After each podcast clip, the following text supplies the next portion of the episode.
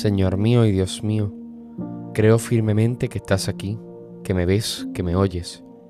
Te adoro con profunda reverencia, te pido perdón de mis pecados y gracia para hacer con fruto este rato de oración.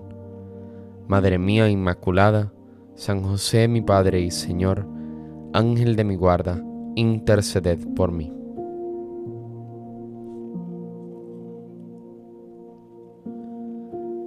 La primera lectura de hoy la vemos del Antiguo Testamento, del Pentateuco, el libro de los números.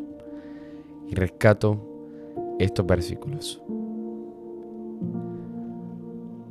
¿Por qué nos habéis sacado de Egipto para hacernos morir en este desierto?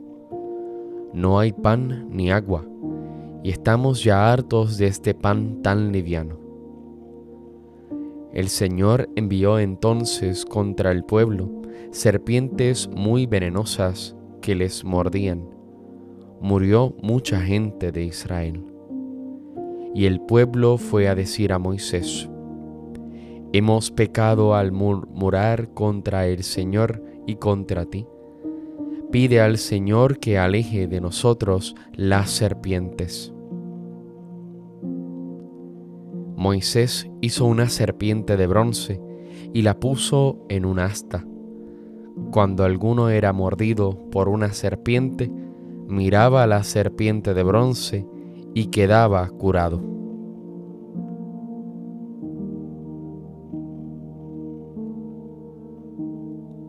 Los israelitas, agotados por el viaje, nunca satisfechos con los signos de poder y providencia que el Señor les manifiesta, murmuran contra Dios y contra su mediador Moisés.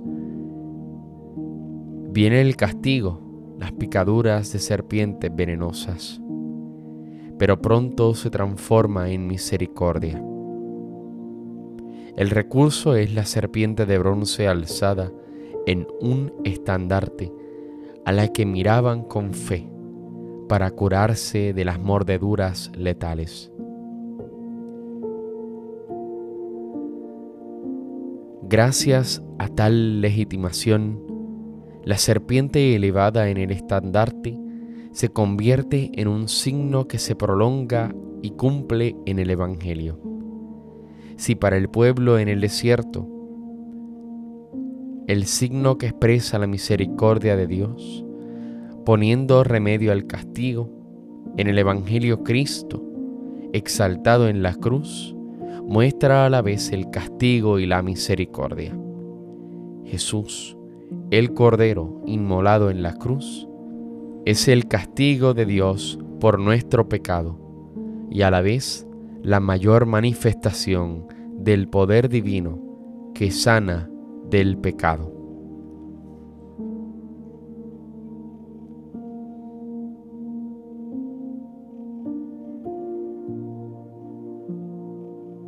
Del Evangelio según San Juan rescato los siguientes versículos. Yo me voy, me buscaréis, pero moriréis en vuestro pecado. Vosotros no podéis venir a donde yo voy.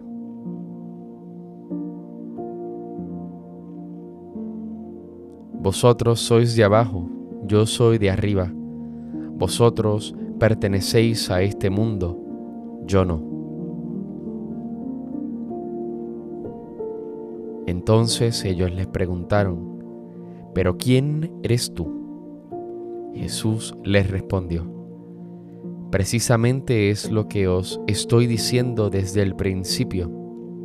Tengo muchas cosas que decir y condenar de vosotros, pero lo que yo digo al mundo, es lo que oí de aquel que me envió, y él dice la verdad.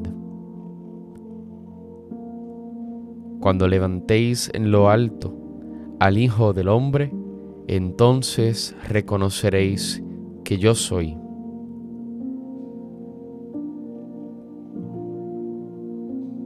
De nuevo, se brinda a los judíos la posibilidad de aclarar el misterio del Hijo del Hombre pero ellos lo rechazan obstinadamente, entendiendo mal las afirmaciones sobre su inminente partida y las afirmaciones sobre su identidad como enviado de Dios y su revelador definitivo.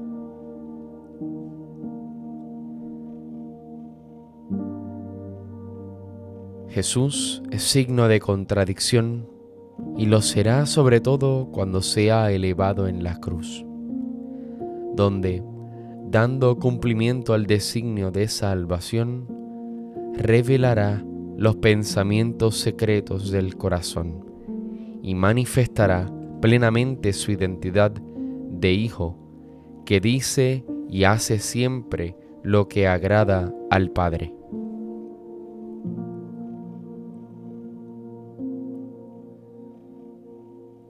Jesús alude a la salvación por medio de la cruz. Los medios de gracia derivados en la cruz nos permiten encaminar nuestros pasos por el sendero justo. Es cierto que no podemos ir donde Jesús se encuentra, en el sentido de que no podemos ser artífices de nuestra propia salvación. Pero si nuestros ojos, oscurecidos por el pecado, se elevan al que, como dice Pablo, se hizo pecado por nosotros, en este intercambio de miradas, porque Él también nos mira desde lo alto de la cruz, descubriremos no solo que estamos en el buen camino, sino también que ya ha comenzado nuestra felicidad eterna. Cuando adoremos la cruz el Viernes Santo, podremos recordar dos expresiones de la lectura de hoy. El que miraba a la serpiente quedaba curado. Y sabréis que yo soy. Te doy gracias, Dios mío, por los buenos propósitos, afectos e inspiraciones que me has comunicado en esta meditación te pido ayuda para ponerlos por obra. Madre mía, dolorosa, San José, mi Padre y Señor, Ángel de mi guarda, interceded por mí.